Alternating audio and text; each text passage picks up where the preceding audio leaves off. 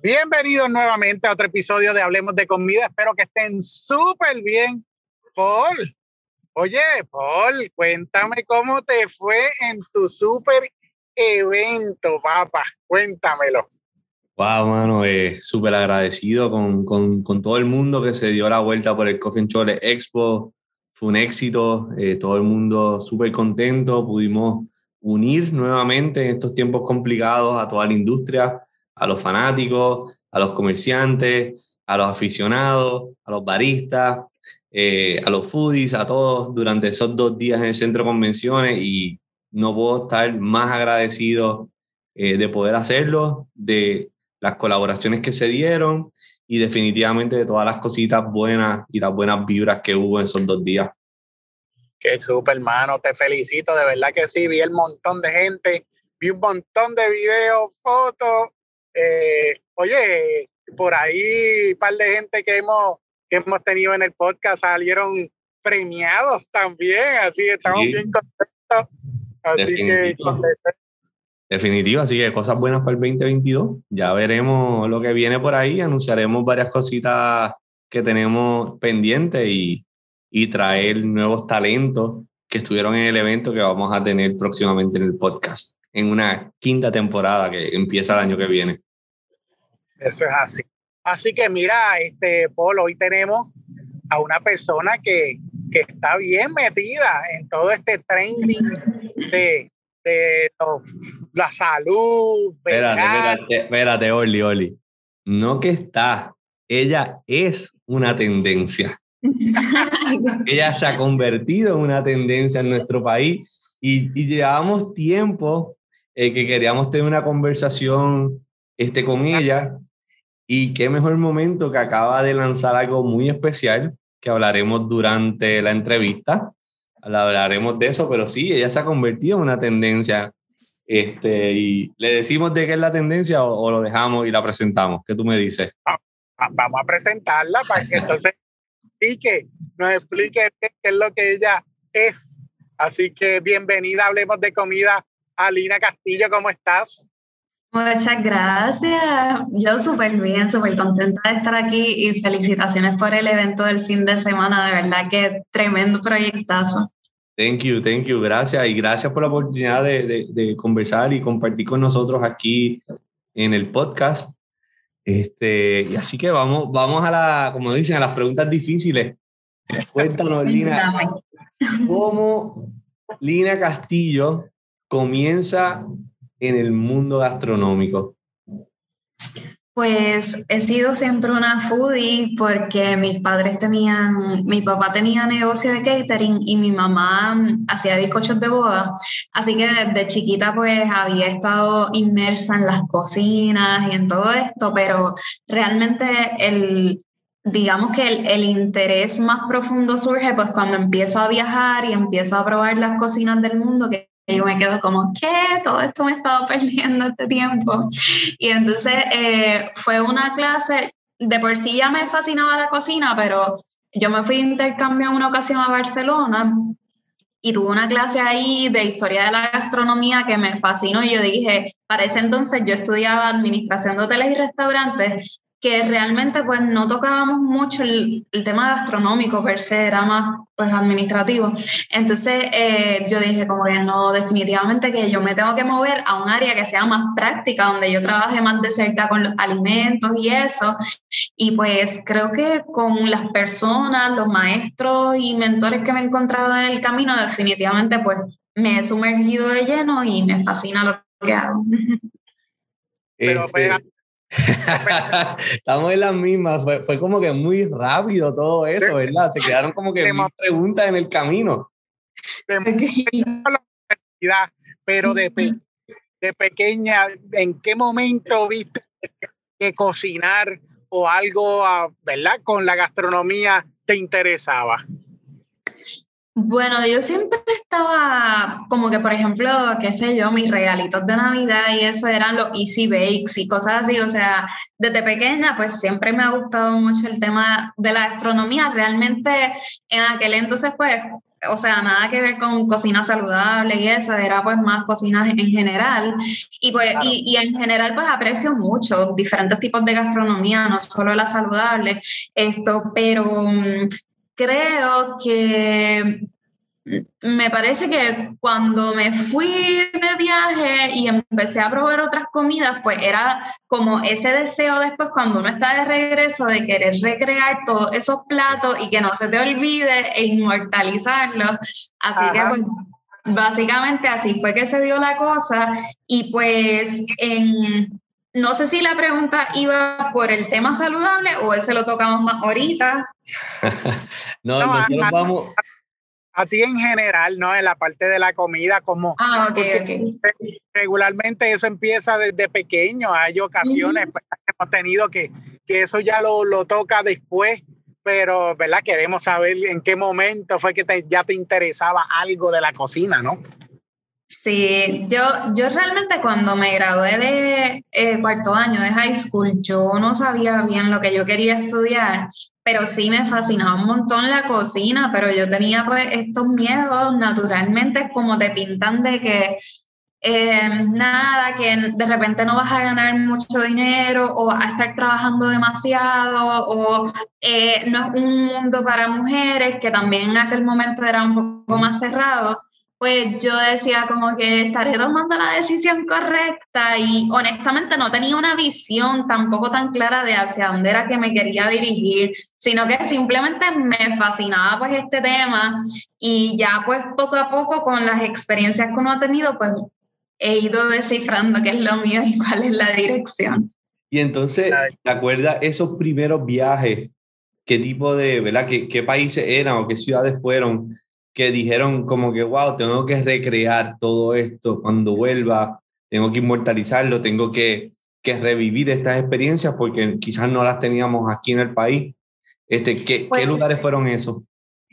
Eh, una de las experiencias que más me marcó fue lo que te comenté hace un ratito, que les comenté, perdón, hace un ratito del eh, el viaje de intercambio a España, a, perdón, a Barcelona. Esto, eh, en ese viaje, pues nosotros compartíamos mucho los estudiantes, entonces hacían muchas noches de, de los estudiantes internacionales, era como, ah, la noche mexicana, la noche peruana, la noche y así había de todas las noches. Y pues no era tanto en ese momento viajando, o sea, permanecíamos en la universidad, pero era la sensación de uno viajar a través de la gastronomía. Entonces, por ejemplo, esto, eh, me acuerdo que mi amiga Lori, que es italiana, ella hizo, me enseñó a hacer la, la, el espagueti a la carbonara y yo quedé así como fascinada, me encantaba.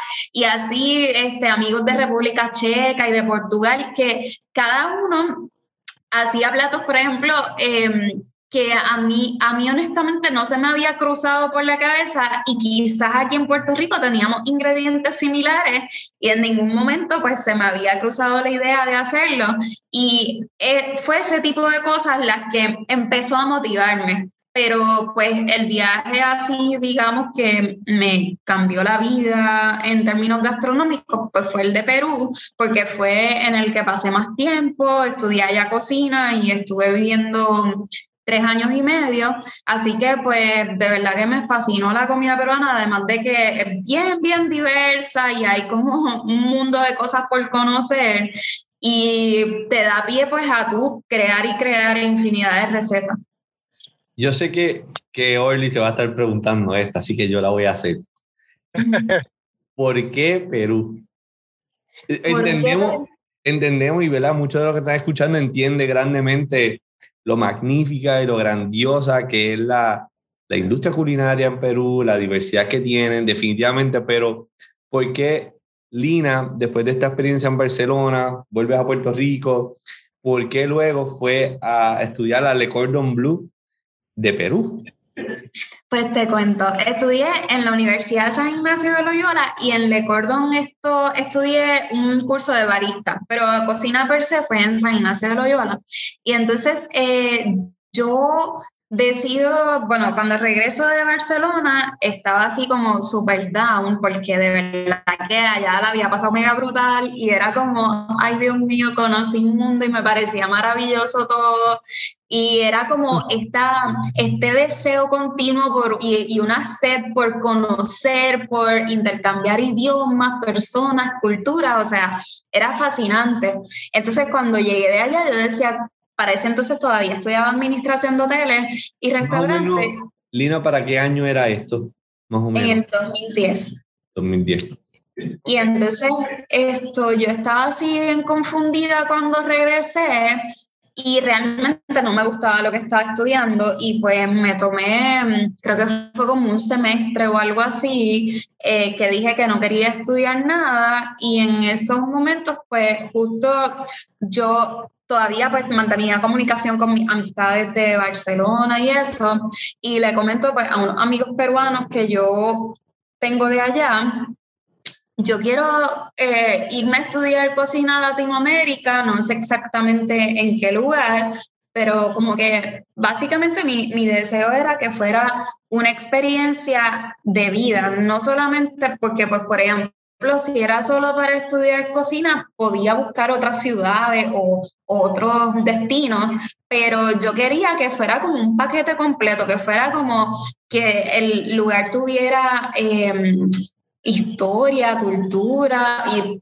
bueno, Perú es todo eso y más, o sea, es, un país con demasiadas riquezas y cuando me empezaron a decir como que no, pero para ese entonces yo no conocía de la importancia de la gastronomía peruana a nivel mundial y ellos me empiezan a hablar de estos temas y a la vez pues de toda la historia y de las múltiples culturas que han tenido y el valor arqueológico y demás. Y yo dije como que me, me, sembró la intriga, de verdad no estaba decidida en ese momento, pero fue como, hmm, esto está interesante, vamos a, hacer más research. Me la pusieron más fácil porque me dijeron de posibles universidades que podía ir, que eran buenas también. Y yo dije como que, fíjate, esto puede ser y en realidad eh, dentro de todo, pues Em, la universidad, digamos que era más accesible que, no sé, Estados Unidos y otros lugares. Entonces esto, pues yo dije, esto me, me, suena bien, pero honestamente pues tampoco estaba preparada para lo que venía, que, que pues, o sea, fue bien retante a nivel, em, digamos, emocional y eso, porque venía de de esto de Barcelona, los dorms, como que todo el mundo así unido en la universidad y, y en Perú pues me fui a, a, vivir de manera independiente, o sea que no estaba con estudiantes per se y eso, así que pues fue un cambio bastante radical, pero pues bien fascinante al final. Me imagino que research, cuando, research. cuando decidiste ir a Perú, eh, ya tú sabías que te ibas a quedar a, a vivir o, ibas a hacer una prueba y, a ver qué se daba? Bueno, yo estaba decidida, eh, el, eh, mi carrera duraba dos años, realmente pues fui con el apoyo de mis papás también y cuando ellos llegaron y nada, conocimos a la señora donde yo me iba a quedar y ella le contó una historia ahí de que fue secuestrada y no sé qué, pues ya mi mamá estaba como que empaqueta y vámonos. estaba así como que recoge que nos vamos y yo estaba súper clara de que yo me quería quedar, así que pues fue un, momento de mucha tensión y, y, de por sí, pues e, esa tensión estuvo latente, o sea, en, en, ese tiempo que yo estuve viviendo allá, porque ciertamente pues eh, la seguridad para mí como mujer, pues reconocía que, que no siempre era la óptima, pero pues todo fluyó súper bien al fin. Claro, y oye, y, y luego de ¿verdad? tener la, la, parte de la seguridad que siempre es importante, y especialmente para las mujeres, y especialmente hace 10 años atrás, en, en un país latinoamericano que ha, que ha, se ha evolucionado mucho desde los 90 por un presidente que tuvo, este, pero cuando uno lo viene a ver desde el punto gastronómico, ¿cuántos son? Como 50 diferentes tipos de maíz, miles de diferentes tipos de papa. Es un país que tiene mar, tiene desierto, tiene un bosque, de verdad, el Amazonas, tiene ah. como 5 o 6 diferentes tipos de altura tiene civilizaciones que llevan haciendo un montón de técnicas culinarias. Tiene el restaurante que lo han proclamado el restaurante de la década, que es central, y tiene como cinco de los mejores 50 restaurantes del mundo y como 10 de los mejores 100 de Latinoamérica. O sea, allí en, en Perú, cuando tú comes X fruta, es la mejor fruta que tú te has comido en tu vida. Sí, no te has comido nada hasta que lo pruebas en Perú. Sí, completamente. Y de hecho, eh, eso que tú acabas de mencionar, más o menos cuando uno llega allá, que tú dices que este, viniste porque vas a estudiar gastronomía y eso, todo el mundo dice, no, nosotros tenemos costa, sierra, selva, o sea, es como que ya está en el chip de ellos ese, ese argumento que o, es súper válido, pero hablan un montón de ese tema también de la biodiversidad, que es enorme. Entonces, eh, cada vez, bueno, cuando antes de yo llegar, eh, sí me habían dado muchas muchas razones y motivos para ir, pero no es hasta que estás allá y lo conoces de cerca y ves esos mercados y esa agricultura que tú dices como, wow, definitivamente este fue el mejor, la mejor elección. Definitivo. Y entonces llegaste, te estableciste y comenzaste a estudiar. ¿Tenías alguna expectativa? ¿Tenías algún objetivo? ¿O, o no tenías nada todavía? Simplemente querías, tenías el hambre de aprender. Pues honestamente, cuando empecé a estudiar no tenía claro hacia dónde iba y de hecho para mí fue bien retante porque, por ejemplo, en las clases yo sentía que yo estaba dando el 100 y mis profesores no lo sentían. Entonces como que era como, Lina, no, tienes que ser apasionada, tienes que disfrutarte esto. Y yo decía, pero es que esta gente ha nacido con la gastronomía en las venas, como que no, no hay comparación aquí. Esto, eh, así que fue bien complicado un principio como identificar que, en qué era lo que yo me especializaba o qué era lo que yo hacía mejor.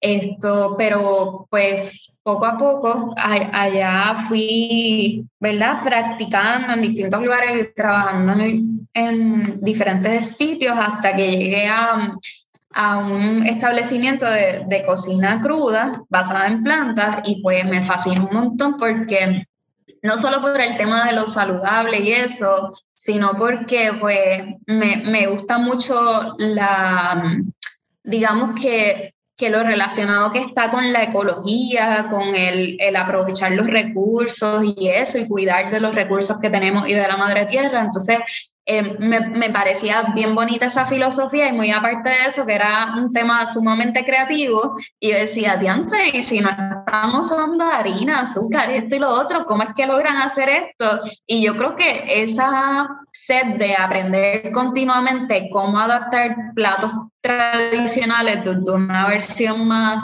saludable me cautivó un montón y pues hacía falta también y, no, y no, nos puedes explicar un poquito, porque un tema que para muchos, para muchos de nosotros es un tema pues, nuevo, es un tema eh, diferente, es un tema que todavía no se habla mucho hasta que tú llegaste con, con esta visión al país, pero ¿qué, ¿qué, es la cocina cruda, como la mencionaste, o la cocina viva, como, como le llaman también?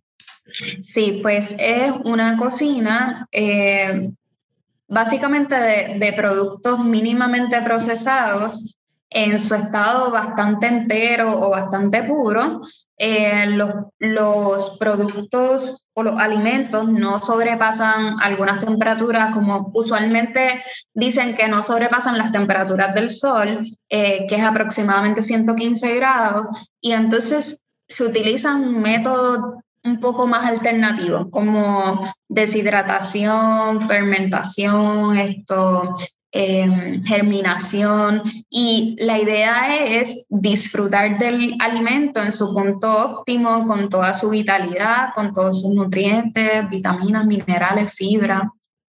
Que básicamente es harina, frutas, eh, vegetales, ¿no? Pues son eh, vegetales, pero la harina realmente no, o sea, uno puede hacer harina, por ejemplo, de avena pulverizada, de este, almendras pulverizadas, pero la idea es no utilizar productos que normalmente requieren cocción y eh, utilizar los productos en su estado más natural y más sano posible, como por ejemplo, en vez de necesariamente endulzar con azúcar, pues endulzar con fruta o con algunos otros jarabes como el jarabe de arce.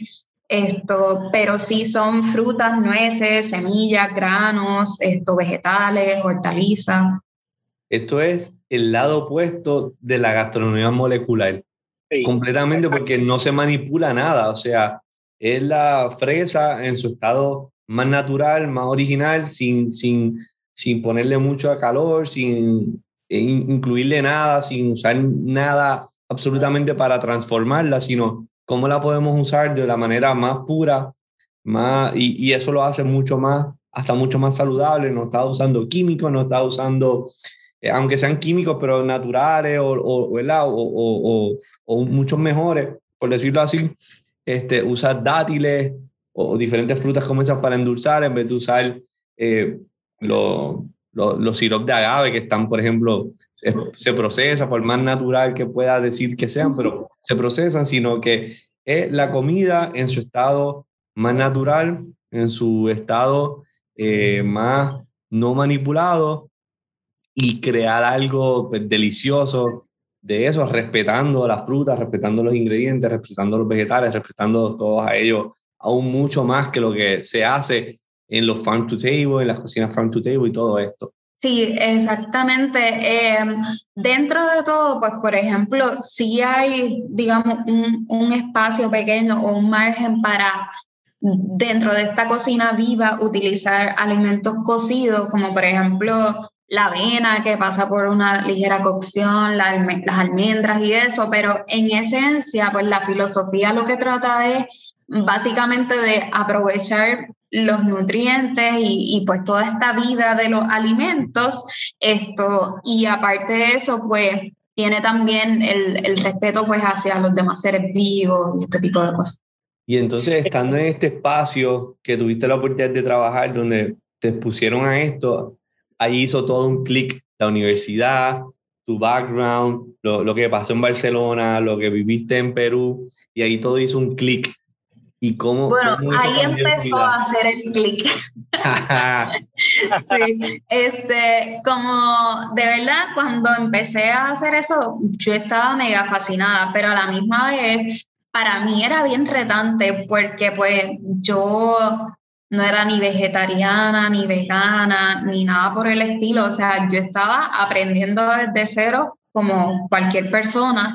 Y no solo eso, sino que pues mi alimentación era muy diferente también. Entonces yo venía pues de aquí, o sea, como te comenté al principio, mi mamá hacía bizcochos de boda, so, venía de todo lo opuesto, como que de utilizar harina, huevos, margarina, todas estas cosas, este, azúcar. Y entonces em, yo al principio lo vi como, como realmente como un complemento pues, a mi alimentación y eso, pero me, me gustaba un montón y me impresionaba que a veces por ejemplo, yo, yo he tenido issues digestivos toda la vida y desde que empezaba en mi trabajo a, a, almorzar de la propia comida de ahí, yo notaba cómo el ritmo de mi digestión cambió favorablemente. Y decía, ¿cómo es posible? O sea, yo he estado tomando pastillas, cuantos remedios, y no me daba cuenta que realmente la base está en la comida que estaba comiendo.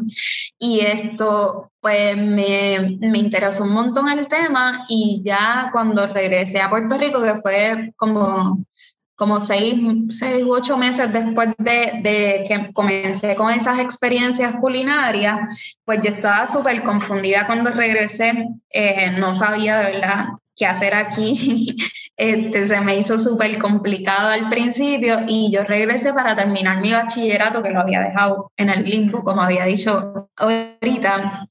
Entonces, pues eh, mi mamá pues nada, se puso ahí a hablar conmigo y me dijo como que, pero qué, ¿qué es lo que tú sientes que haces mejor, que haces diferente a los demás, que nadie hace aquí en Puerto Rico? Y pues todas las respuestas iban en esa dirección. Yo decía, bueno, yo aprendí esto allá en el restaurante, realmente yo no me sentía una máster ni nada, o sea, para mí era como que mi conocimiento era bien limitado en ese tema porque las recetas que aprendí fueron las que trabajábamos en el restaurante, además de que en Perú por mucho tiempo yo me hospedé, me hospedé en lugares que no tenían cocina, lo cual se me hacía muy difícil pues, para practicar las recetas, o de repente tenía, pero no necesariamente tenía todos los equipos y los utensilios pues, para trabajarlo, así que pues era bien limitado el, el, conocimiento. Y cuando regresé, mientras terminaba mi bachillerato, empecé a, a, comprar libros, a comprar equipos poco a poco y a hacer recetas. Y pues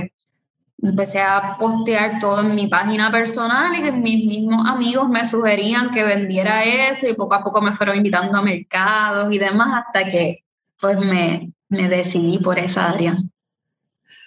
Mientras, estabas estudiándolo y empezaste a practicar eh, esta, esta conversación del veganismo, eh, como que estaba cogiendo auge también a la, a la par, ¿no? mientras tú estabas, ¿verdad? Estudiando y aprendiendo este tipo de, de forma de cocinar. Pues sí, aquí en Puerto Rico, que yo empecé en el año 2014, honestamente yo empecé no sé, como que como un side job, como un hobby, de verdad no lo veía como un trabajo a largo plazo ni algo formal, esto, pero a mí me sorprendió, o sea, el interés abrumador que había por esto fue desde un inicio, o sea, eso fue subiendo y subiendo y, y no solamente era por comerse un postre rico, que era lo que yo para entonces hacía, que era simplemente me limitaban los postres, era la sed de aprender de cómo se hace esto, cómo yo puedo prepararlo en mi casa o tantas personas que tienen condiciones de salud y cómo lo pueden adaptar a su estilo de vida para pues precisamente tener una vida más plena y poder eh, prevenir o revertir ciertas enfermedades de alguna manera a través de los alimentos.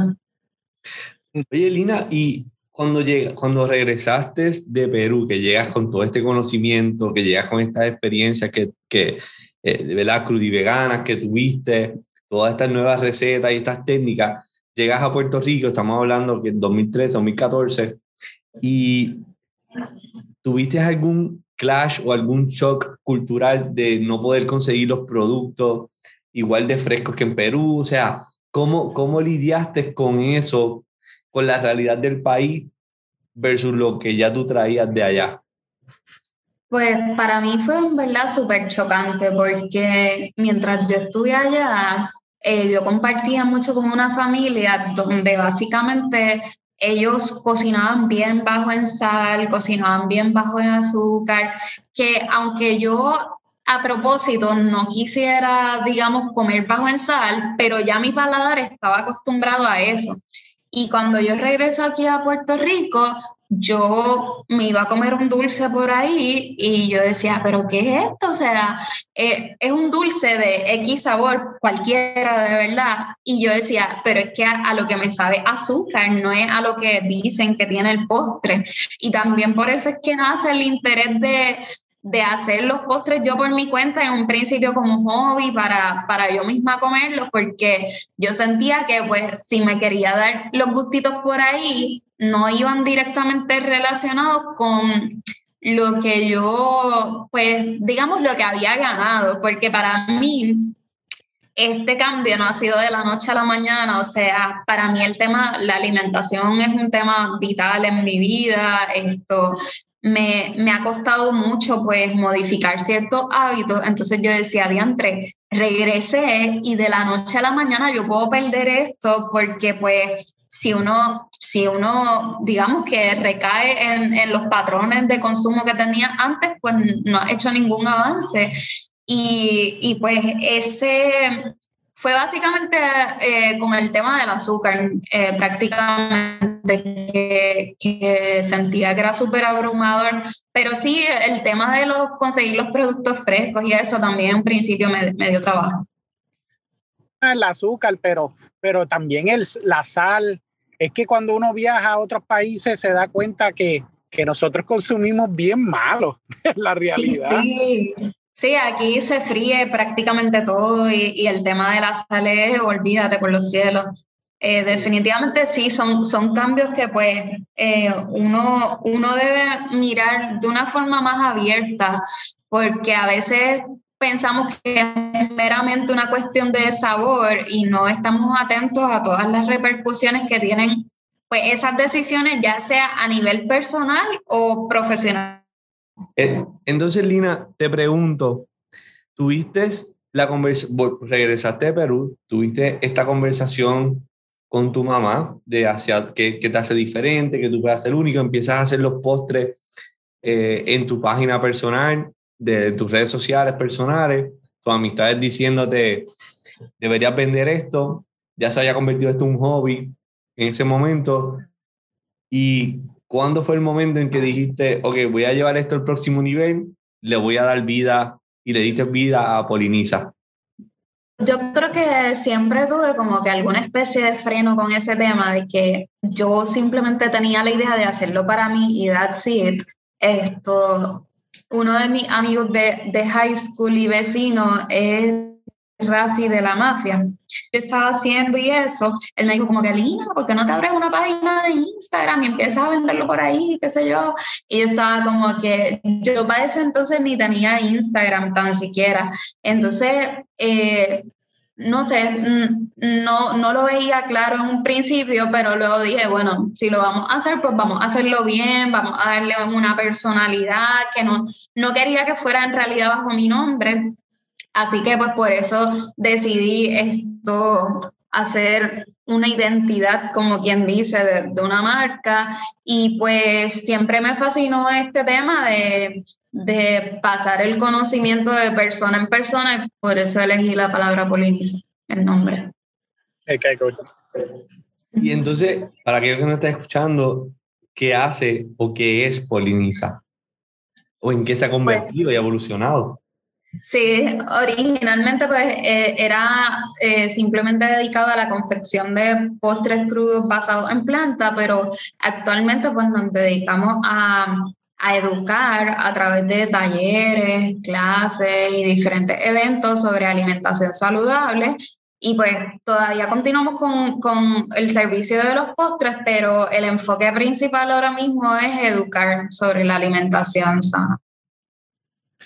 Y entonces aquí haces talleres donde la gente puede ir, este, aprender cómo se hace, lo hacen hands-on, son workshops, este, pueden aprender todas estas recetas con, contigo, luego se las llevan a su casa y pueden entonces desarrollarla o implementar esas técnicas para mejorar su, su alimentación diaria también. Sí, al momento todos los que hemos ofrecido son este, demostrativos salvo esto, algunos personalizados que hemos tenido, pero bien poquitos, casi siempre han sido pues, grupos grandes, esto, el enfoque es básicamente transmitir el conocimiento, pero de una manera bien condensada, bien resumida, donde yo, como quien dice, he estudiado un poco pues a las personas que han venido a los talleres y a mis clientes y eso, y me he dado cuenta pues que una, una de la, uno de los factores que frena a muchas personas de comer consistentemente de forma pues más sana es el tema o del tiempo o del trabajo o de cómo come su pareja o su familia, etcétera. Así que pues yo me he dado la tarea de hacer las recetas lo más sencillas posible para que las personas sí puedan comer nutritivo, pero no tengan que sacar horas y horas para conseguir estos platos. Entonces, pues casi todos son, o, al menos muchas de, de las inspiraciones de estos platos son representaciones tradicionales, pero desde, una, desde un punto de vista pues más esto nutritivo. Por ejemplo, digamos que un cross, pues que en vez de harina sean las almendras trituradas con dátiles, con canela y así. ¿Y se te hace, difícil conseguir productos eh, o de las cosas que, que, utilizas, eh, producto local como tal? Eh, muchos de los productos que yo utilizo principalmente era por un tema de consistencia, de transportación, etcétera, a la hora de entregar un postre, es que como no necesariamente tiene em, harinas o, productos tradicionales que le dan la estructura y la consistencia al postre, pues se utilizan mucho frutos secos como las nueces o avena y frutas secas también como los dátiles. Ok. Tanto como un tema de consistencia, pero también de, de dulzor, que naturalmente pues le, le ofrece ese, ese, dulzor a los postres. Y en cuanto a los productos locales, eh, más lo que utilizo son las frutas. Por ejemplo, guayaba del país, esto, parcha, guanábana, las frutas que están en temporada y eso pues eh, las consigo en realidad bastante, bastante bien eh, con Fundiamor, que es un proyecto gastronómico local que este, es una persona que facilita diferentes tipos de frutas de la isla aquí en el área metropolitana. Esto, y pues también con mi familia y algunas siembras que tenemos. Qué chévere.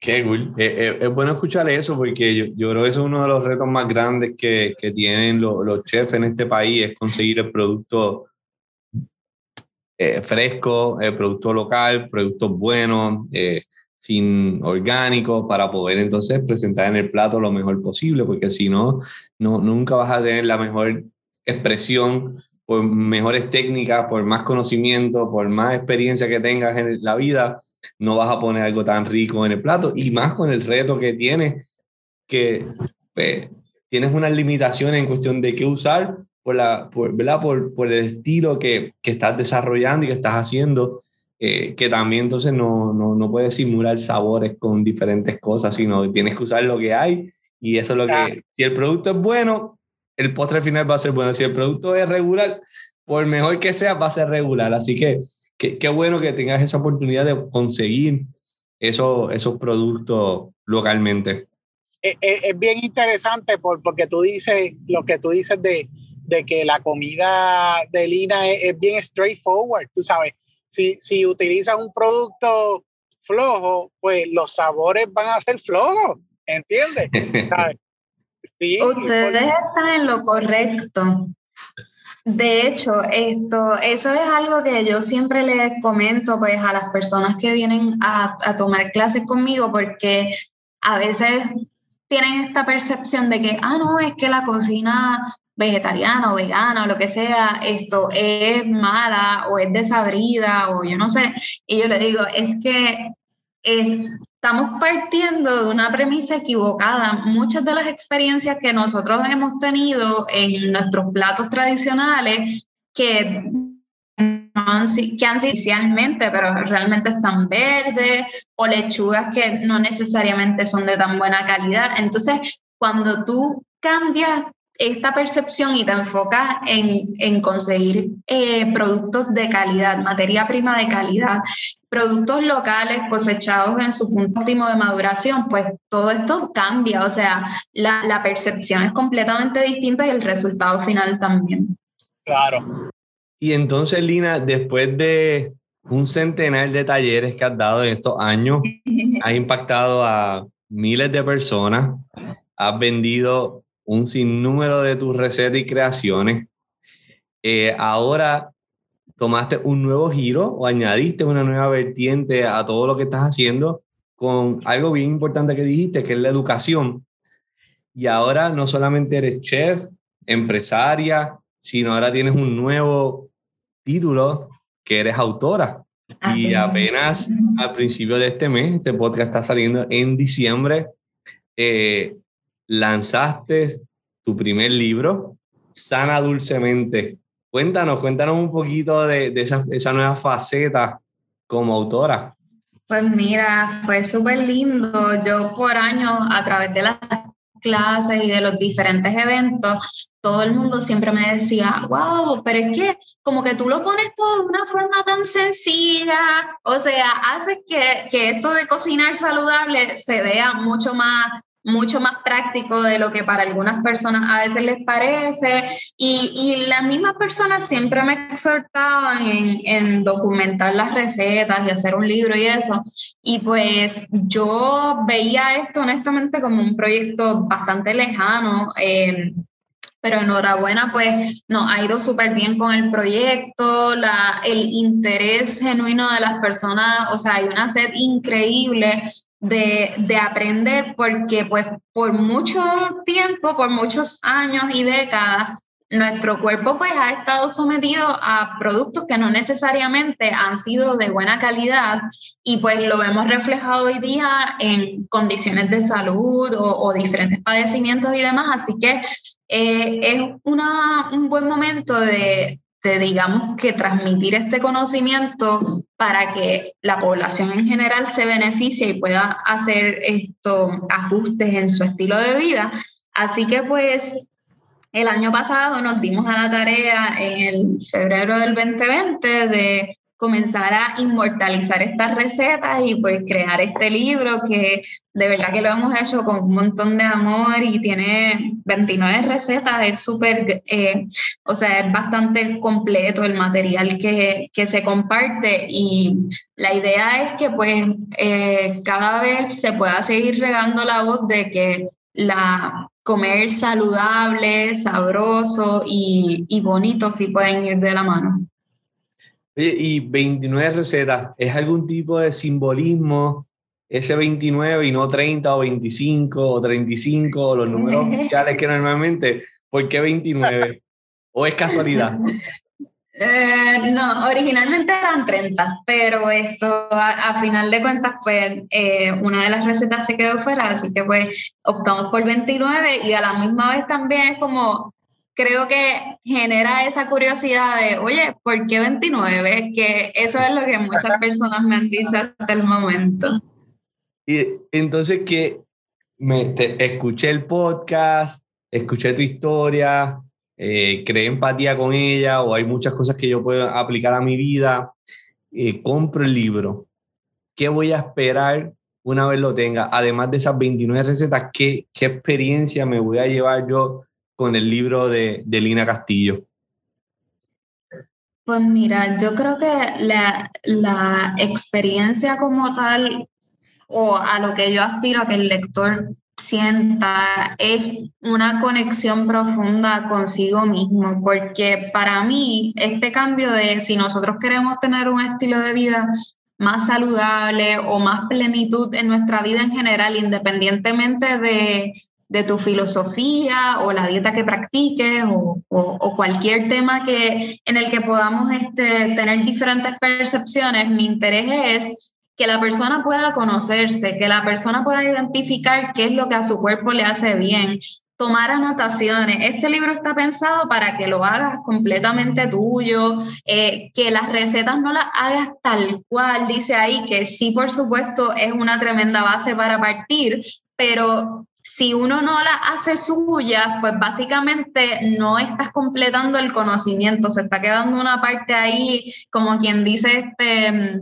sin atender. Y para mí es esto, prestar atención de cuerpo, mente y alma de cómo es que tú te sientes cuando comes esto y hacerlo un, un, estilo de vida, o sea, ya sea simplemente cambiando una sola cosa de tu alimentación, ya para mí eso es un cambio enorme, porque pues mm, comemos tantas veces durante el día y la comida es esto motivo de celebración, es, es motivo de infinidad de, de festividades y celebraciones que hay que tomarla como, como eh, un tema importante ciertamente y un tema que, que toca nuestras vidas.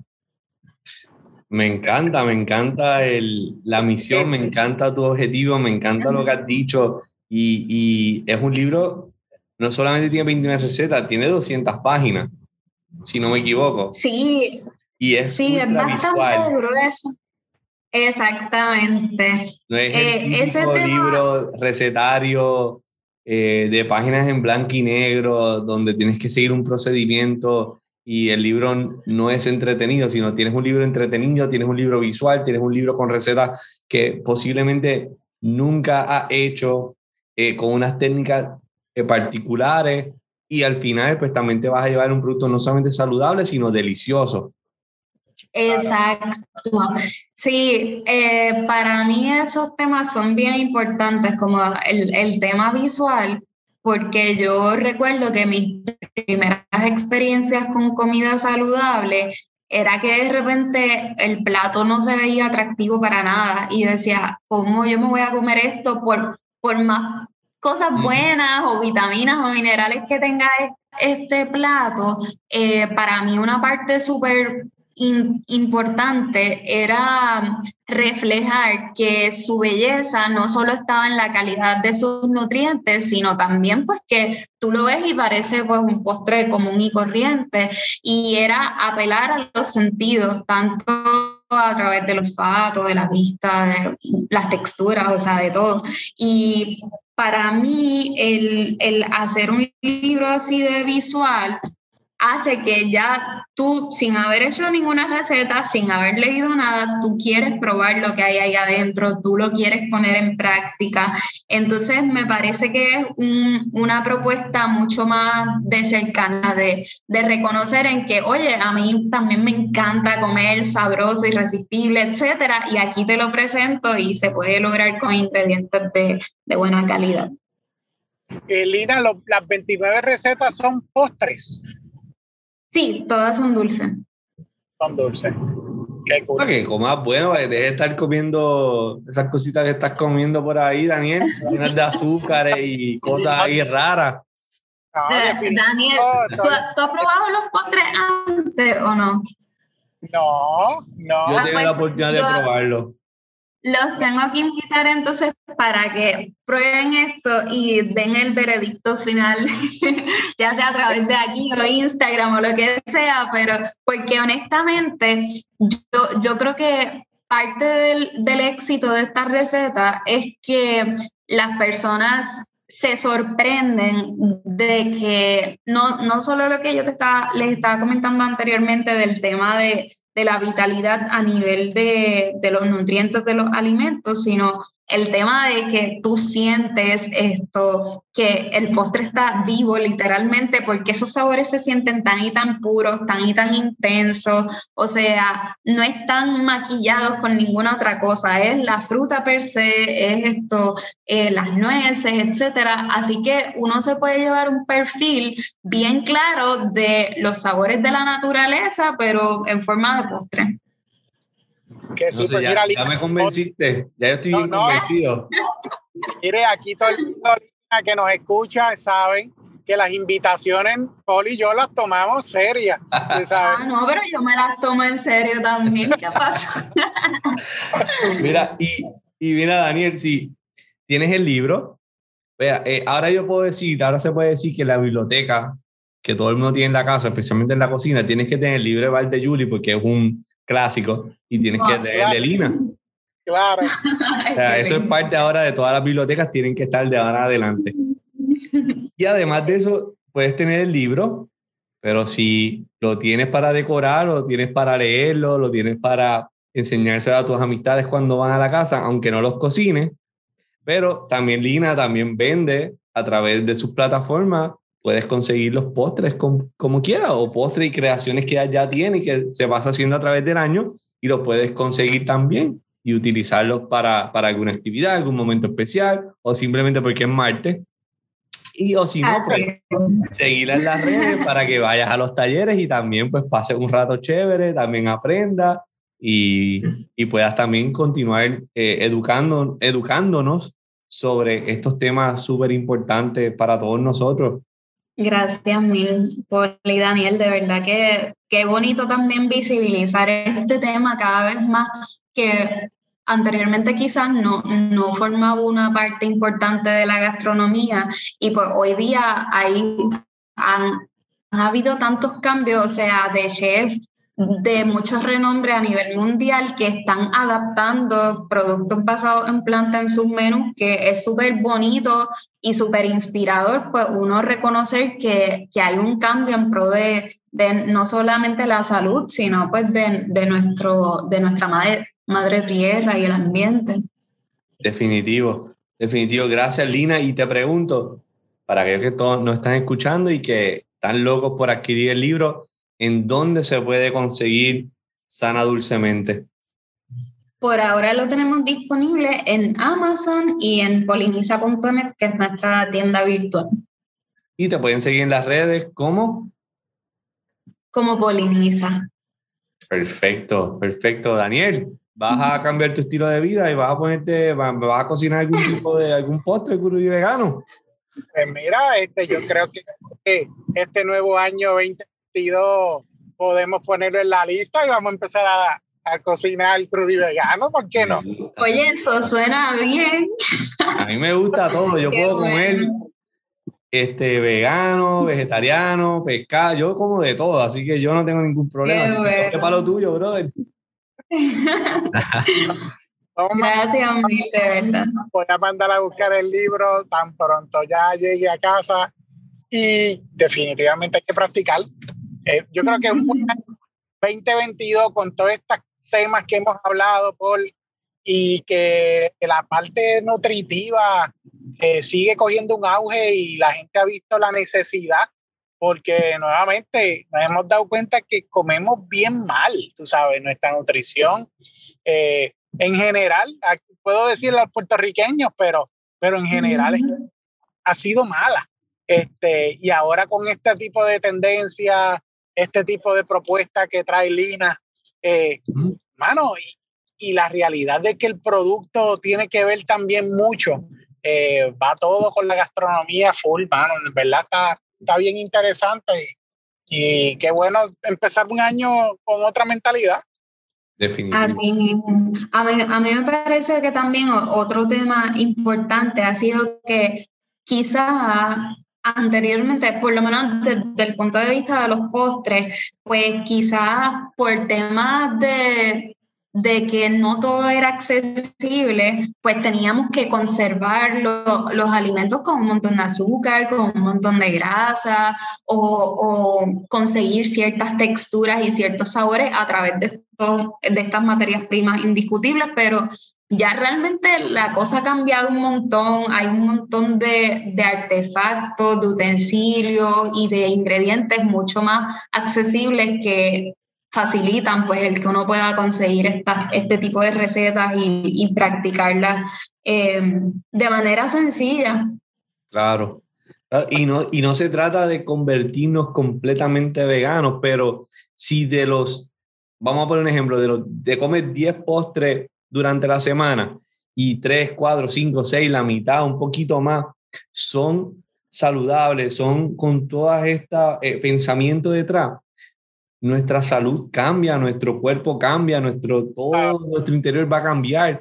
Y, y eso es lo importante, integrarlo a todas las dietas eh, de, de, nosotros diario, porque como dijeron, o sea, no comemos muy bien, no tenemos buenos hábitos, pero si aplicamos ciertas cosas buenas, nuestras vidas pueden cambiar y sabe Dios eh, que al final, ¿verdad? Uno se transforme completamente, pero lo importante es empezar por algún lado. Ese, ese punto es súper bonito y súper válido porque eh, al principio, incluida pues mi percepción y mi experiencia también, que este, conste pues yo trato de comer saludable, pero no, no me catalogo con ninguna etiqueta, esto, pero yo encontraba que quizás como que uno se exige demasiado al principio y eso puede, puede hacer que te quites, apenas estás empezando, que ya te quites. No que si realmente te das la oportunidad y te das el permiso de hacerlo cuando en realidad tengas la voluntad, cuando de corazón quieras incorporar este tipo de alimentos en tu vida, y ves cómo, cómo tú los percibes, porque honestamente yo, yo te digo, yo les digo, perdón, este, yo les digo que eh, para mí esto para nada, yo siento que aquí se sacrifica el sabor ni las texturas, o sea, el nivel de exquisitez de estos postres es otra cosa, o sea, son sumamente ricos, eh, sumamente vibrantes, tú sientes que literal, si tú te quieres comer un postre de chocolate, tú sientes el cacao, o sea, y a eso es lo que me refiero, a que el, el, producto brilla con luz propia, entonces eso hace que definitivamente uno diga, wow, si esto me está aportando tantos beneficios y a la misma vez estoy recibiendo tantas cosas ricas, o sea, no estoy sacrificando mi alimentación ni el placer de comer, pues porque me voy a restringir o porque voy a evitar comer este tipo de alimentos si es todo lo contrario. Definitivo, así que Daniel y todos los que nos escuchan, vamos a adquirir el libro de Lina, Sana Dulcemente. Vamos a aprender un poco más, a continuar educándonos de este tema. Y si no, están los talleres, están sus postres, están todas las, diferentes cosas que ella está haciendo a través de su proyecto Poliniza, así que la pueden seguir en todas las redes sociales y continuar la conversación y continuar aprendiendo. Lina, muchas gracias de verdad por tomar el tiempo y y de dialogar y bochinchar con nosotros, como decimos nosotros acá. Gracias, gracias Daniel y Paul, de verdad que lo aprecio un montón que le den foro a, este tema que, en real, que realmente es bien importante y, sé que pues, puede cambiar vidas, así que le agradezco un montón. Paul. Gracias a ti, Lina, gracias a ti por lo que haces. Siempre a la orden y esos postres, mira, ya se los estoy separando aparte.